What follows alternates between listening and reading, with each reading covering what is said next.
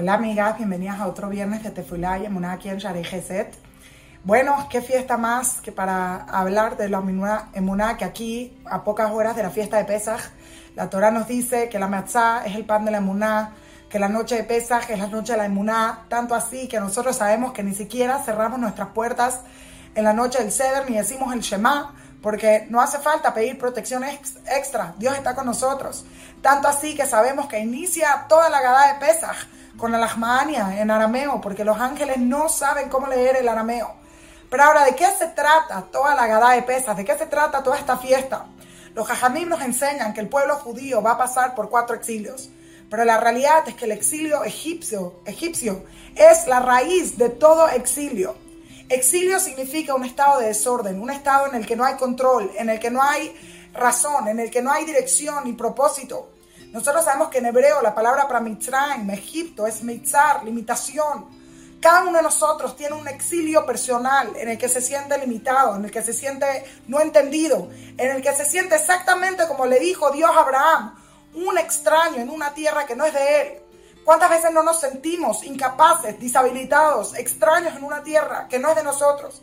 Y todo eso es porque no entendemos la divinidad que hay dentro de cada uno de nosotros. Porque no entendemos cómo Dios vive. No vive, se encuentra, está dentro de cada uno de nosotros. Y por lo tanto, la Torah nos dice,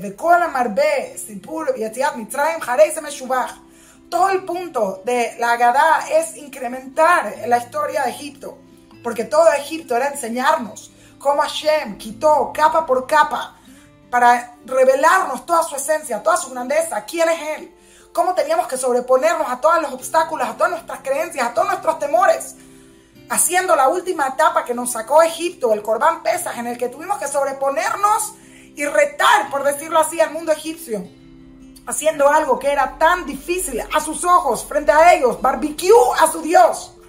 Todo el punto de Egipto es reconocer que Dios maneja todo, está en todo, no tiene limitación, no tiene dificultad, está con nosotros en cada instante y Él crea la naturaleza, Él desordena la naturaleza, Él es el dueño de la naturaleza. Y por lo tanto, mientras más contamos sobre el cuento de Yetiat Mitzrayim, Jarez Meshubach, más vamos a ser alabados. No porque hicimos la mitzvah, sino porque seremos personas que convivimos con Dios, que vivimos apegados a Dios.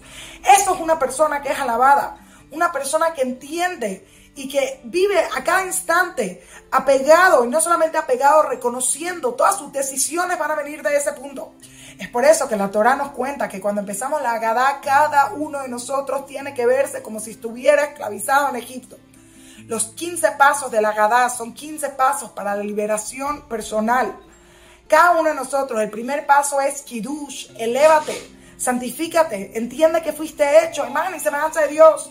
Si te encuentras en el lodo, si te encuentras caído, si te encuentras deshabilitado, es porque no entiendes que eres hecho a imagen y semejanza de Dios. Imagínate si entendieras que Dios está no al lado, no lejos, sino dentro de cada uno de nosotros.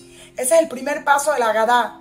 Aprende a vivir con Dios. Le Kadesh, vive y por lo tanto Urhatz. Así vas a sacar todas las suciedades de tu vida, todas las dificultades. Y así seguimos hasta el final. Es increíble notar que el último paso de la Gadá es Nirta. ¿Y qué decimos en Nirta? Nirta decimos Beshana Abba Yerushalayim. Y luego cantamos la famosa canción, hay varias, pero la más famosa es Ejad mi odea, Ejad. Porque ¿cuál es todo el punto de la canción de Ejad mi odea? Beshana Abba Yerushalayim. Yerushalayim viene la palabra Shalem, Shlemut. El año que viene vamos a estar todos completos, vamos a estar todos en paz. ¿Cuándo? Solamente cuando entendamos internalicemos dentro de nosotros, Ejad, mi odea, Ejad. Y hay que repetirlo uno y otra vez hasta que entiendas que no hay separación, no hay distancia, no hay distorsión, no hay distracción. Todo es Dios, todo fue Dios, todo será Dios. Uh, allá o bebe y Él es el que maneja todo en el mundo, Él es el que nos maneja a nosotros. La única diferencia entre la palabra Golá, que quiere decir exilio, y la palabra Geulá, que quiere decir redención, es la Aleph de Dios.